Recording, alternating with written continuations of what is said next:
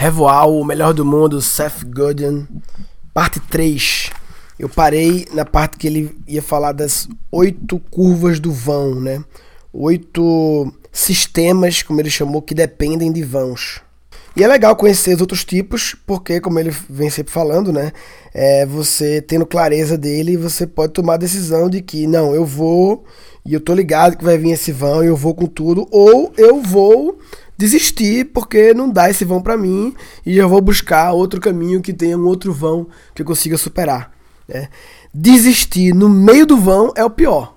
Porque você aí já gastou um monte de negócio, tá no meio do negócio para voltar agora. Primeiro vão é o vão da manufatura, né? É muito fácil você ficar construir uma coisa na sua garagem, criar um protótipo, um modelo e tal, mas para fazer é, produção em larga escala, tem um grande vão aí de esforço, de investimento e tal. E aí ele fala que todos aqueles artistas batalhando na feira do artesanato estão lá porque não tiveram a coragem ou os recursos necessários para levar o trabalho para o próximo nível, para atravessar o vão e entrar na larga escala. É, é sempre vale a pena ressaltar que o Cef ele tem uma visão aqui. O nome do livro é o melhor do mundo, né? Então a gente não pode. É, é essa é a visão dele, mas acho que vale a pena lembrar que é possível ser feliz é, trabalhando numa feira de artesanato. Não quer dizer que você não seja feliz e não possa vi e, viver assim, né?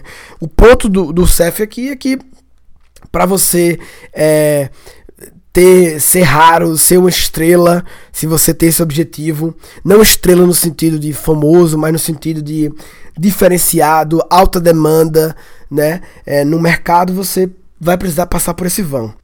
Segundo vão é o vão das vendas, um pouco parecido né, com o da manufatura, tem a ver com escalar também. É, quando você, para você é, ultrapassar o vão, é conseguir botar seu produto, escalar a venda do seu produto, criar uma força de vendas grande, uma equipe de vendas grande, que não seja só você. Esse é um grande vão. Terceiro vão, o vão da educação.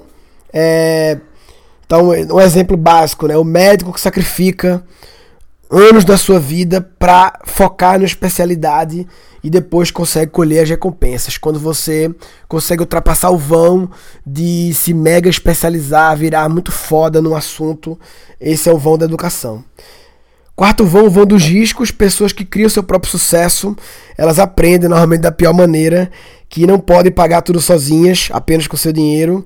Em algum momento ela tem que correr um risco é, de alugar um espaço maior, de dar um, um, investimento maior do que o que você tem, e você pode fazer isso via empréstimo, via investidor, via sócios capitalistas, e aí os empresários bem-sucedidos sabem a diferença de investir para atravessar um vão né? Ou seja, de forma inteligente. Esse investimento aqui é para atravessar o vão ou fazer apostas arriscadas sem uma, uma inteligência por trás. Vão do relacionamento, interessante esse vão, né?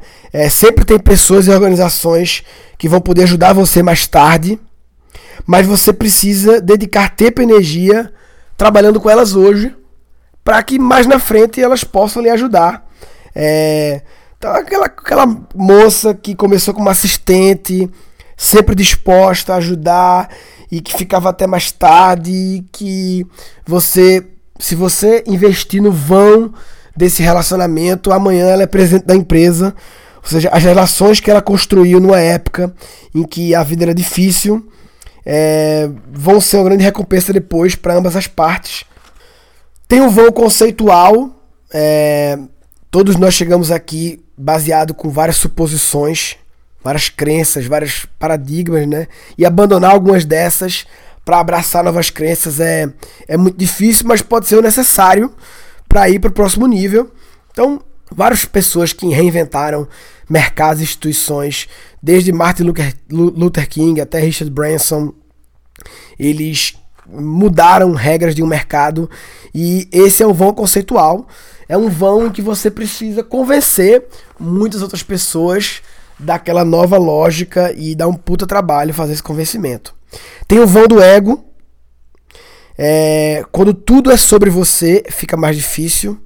É, é necessário desistir do controle e confiar na organização.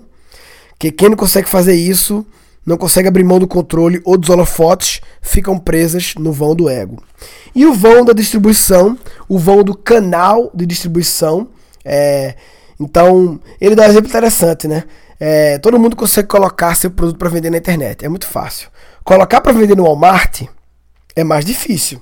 Porque o Walmart tem uma mega, tem um vão para você conseguir. Eu tenho um amigo que tem uma empresa é, que usa canal de distribuição Walmart, Leroy Merlin, e, e ele fala que colocar no Walmart é, torna você uma raridade no sentido de que poucos conseguem, é mais difícil colocar no Walmart.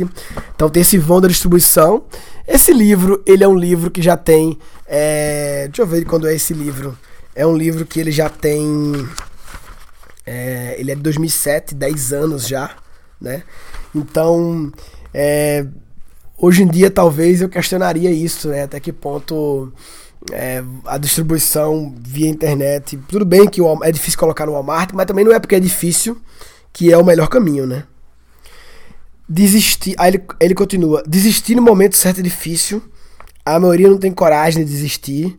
E aí, é, pior é quando se depara com vão, não desiste. E, em vez de desistir, resolve ser medíocre daquele mundo, né? Que é o mais seguro. Não, então vou fazer aqui você só fazer um trabalho comum, um trabalho que não pode ser criticado e tal. Ou seja, ao se deparar com um vão, muitas pessoas tentam ser bem-sucedidas ficando na média.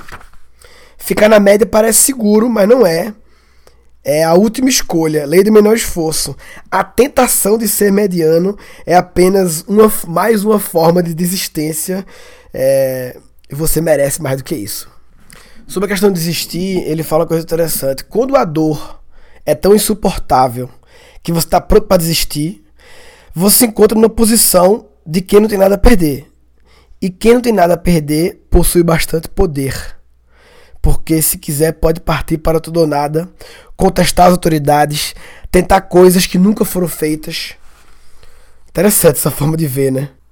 Aí ele dá um exemplo de um David, um cara aí que depois de uma longa carreira numa empresa, ocupava um cargo sem nenhuma perspectiva, estava pronto para desistir, seu chefe era um desastre, o trabalho era um saco, ele estava infeliz, foi por tudo nada. Marcou reunião com seu chefe e com o chefe do chefe, algo que era contra as normas, explicou o problema e ele disse que provavelmente ia acabar pedindo demissão, mas que gostava da empresa e pensou em propor alternativa, foi isso que fez, ganhou uma promoção, um novo desafio, um novo chefe, um novo chefe.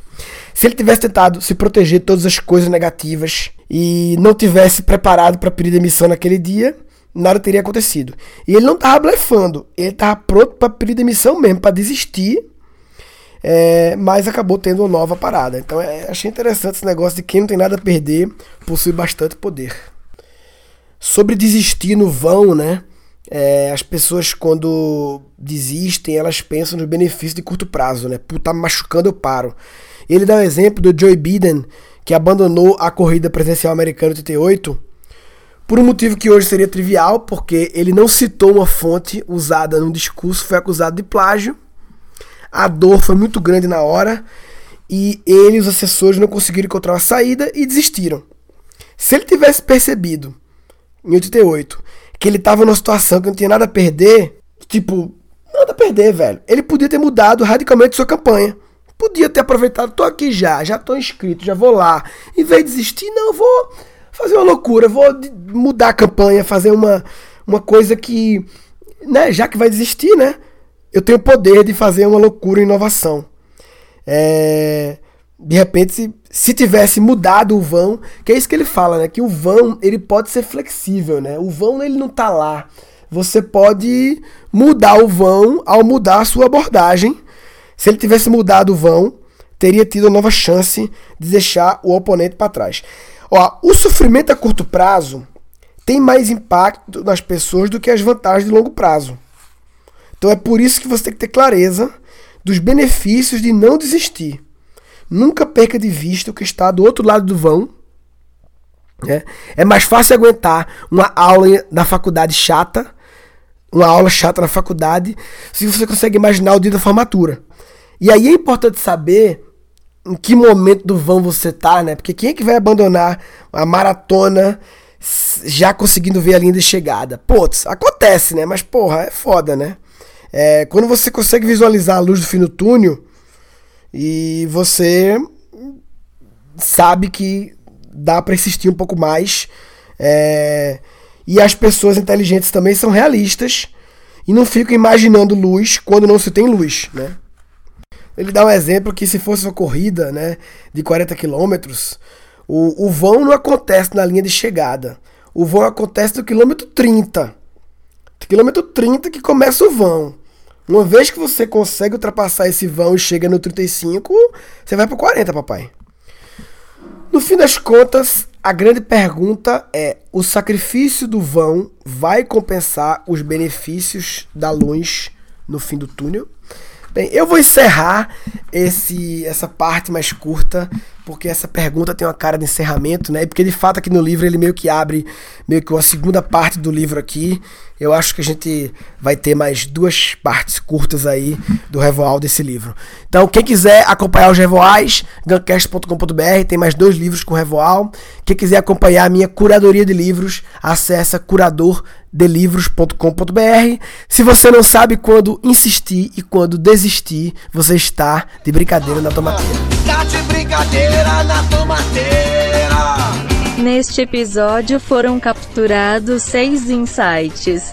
Todos nós chegamos aqui baseado com várias suposições, várias crenças, vários paradigmas, né? E abandonar algumas dessas para abraçar novas crenças é, é muito difícil, mas pode ser necessário para ir para o próximo nível.